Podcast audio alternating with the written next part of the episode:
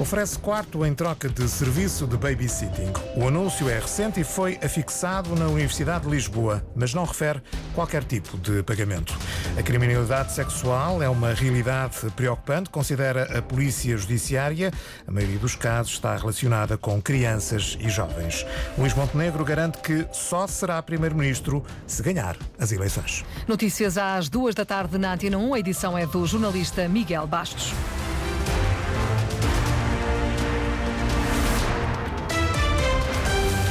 É o primeiro ano de prejuízo em 20 anos. O Banco Central Europeu perdeu 1.266 milhões de euros em 2023.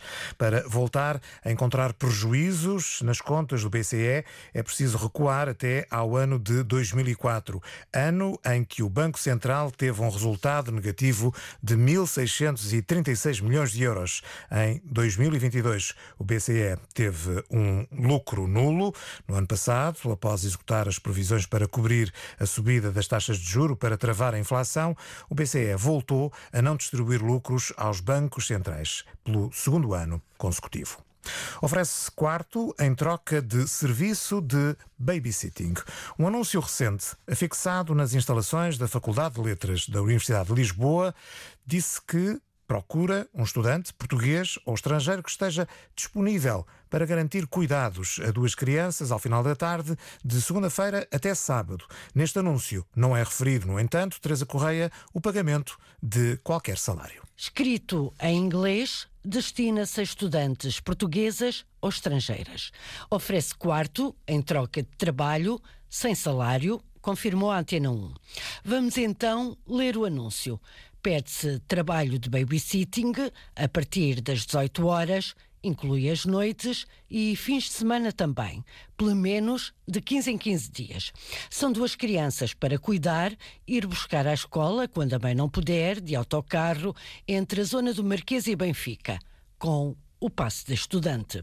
Assegurar as atividades dos meninos, ajudá-los nos TPC, preparar o jantar, dar-lhes o jantar, ajudá-los no banho, deitá-los e ficar atenta durante a noite no caso das crianças acordarem ou ficarem doentes e a mãe não estar.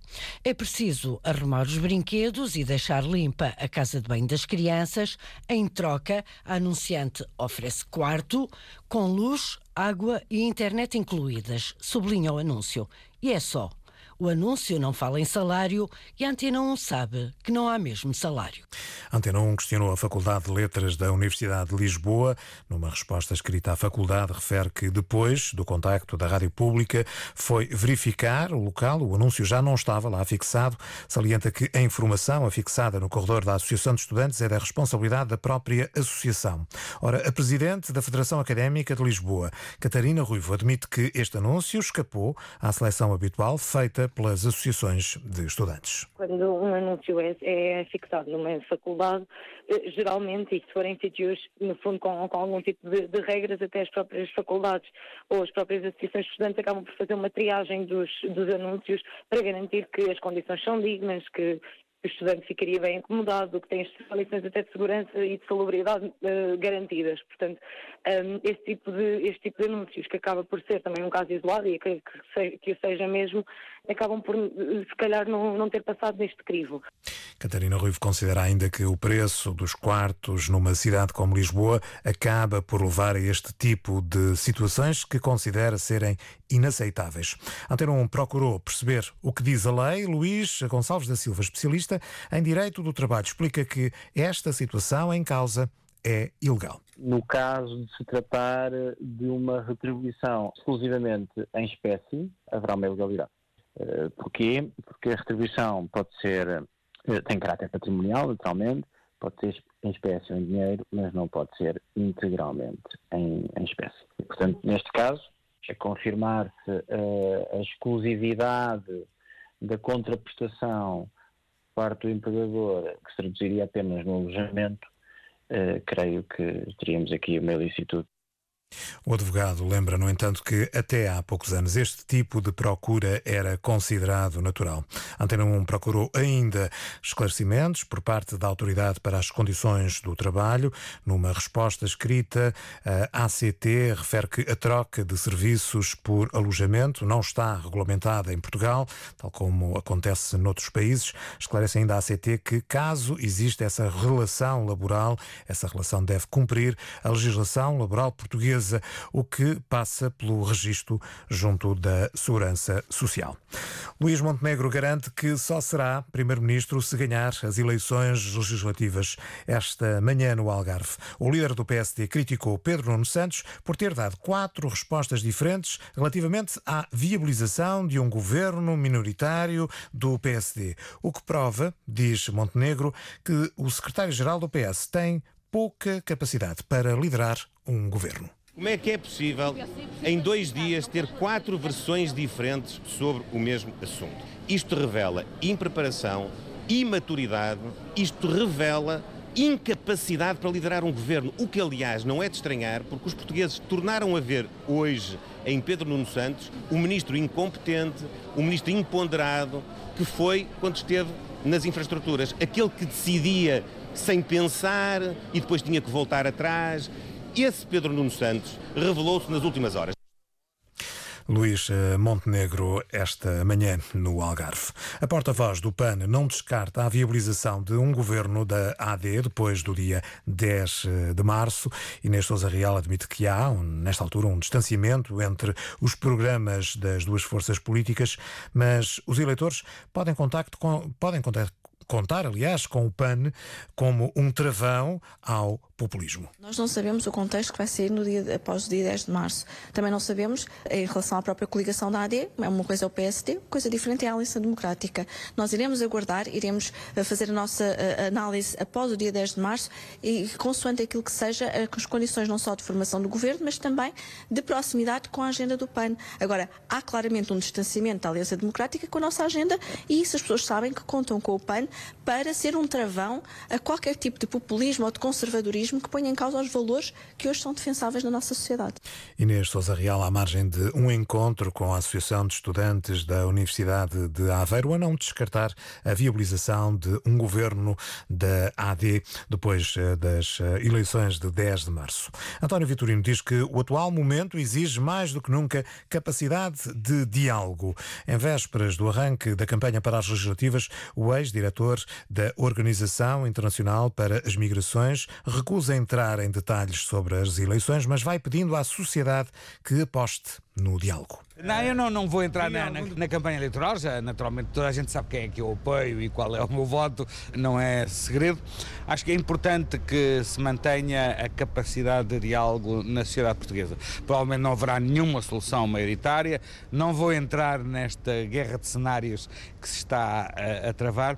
O que é importante é preservar os valores da democracia e da estabilidade. A estabilidade continua a ser um elemento fundamental para um país com as características de Portugal, sobretudo quando estamos confrontados com um mundo tão difícil, tão complexo e tão perigoso como aquele com que estamos confrontados. Declarações do antigo dirigente socialista António Vitorino, hoje no Funchal, onde esteve eh, para participar no Congresso da Associação de Hotelaria de Portugal. A Confederação Nacional de Reformados, Pensionistas e Idosos, o MURPI, exige a abolição das comissões bancárias aos pensionistas. Isabel Gomes, do movimento, explica à Antena 1 que os reformados estão a ser pressionados pelos bancos para terem um cartão multibanco que lhes permita levantar a pensão. Há imensos pensionistas que vão diretamente ao balcão da sua residência fazer o levantamento direto da sua pensão. E aquilo que está a acontecer neste momento é que estão a convidar a fazer um cartão multibanco isso traz-lhe mais uma comissão a pagar e, portanto, as reformas estão baixinhas. O MURPI eh, quer que eh, a abolição das cobranças das comissões bancárias aos pensionistas. Uma situação que consideram inaceitável.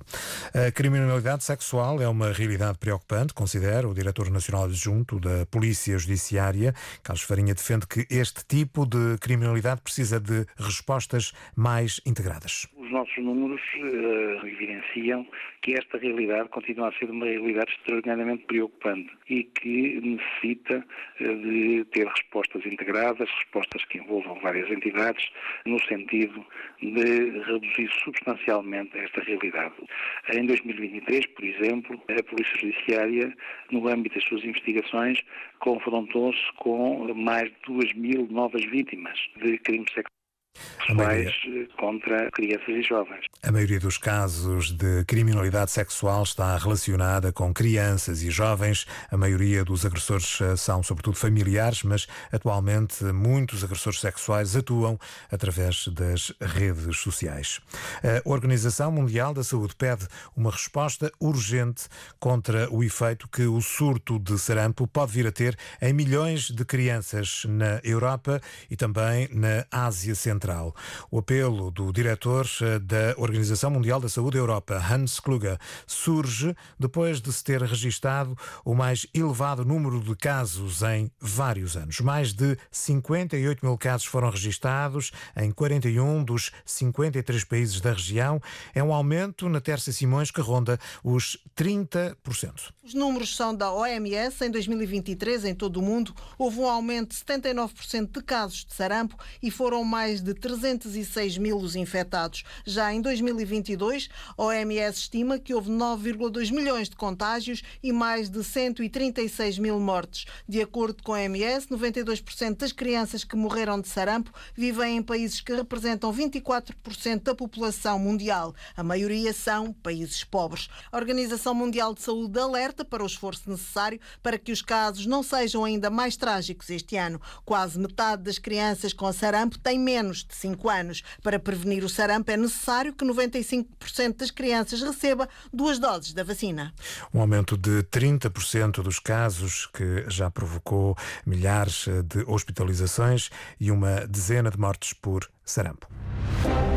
Miguel Bastos, edição das duas da tarde na Antena 1, simultâneo com a RDP Internacional, Antena 1 Madeira e Antena 1 Açores. Lembro que a informação está também em permanência em notícias.rtp.pt.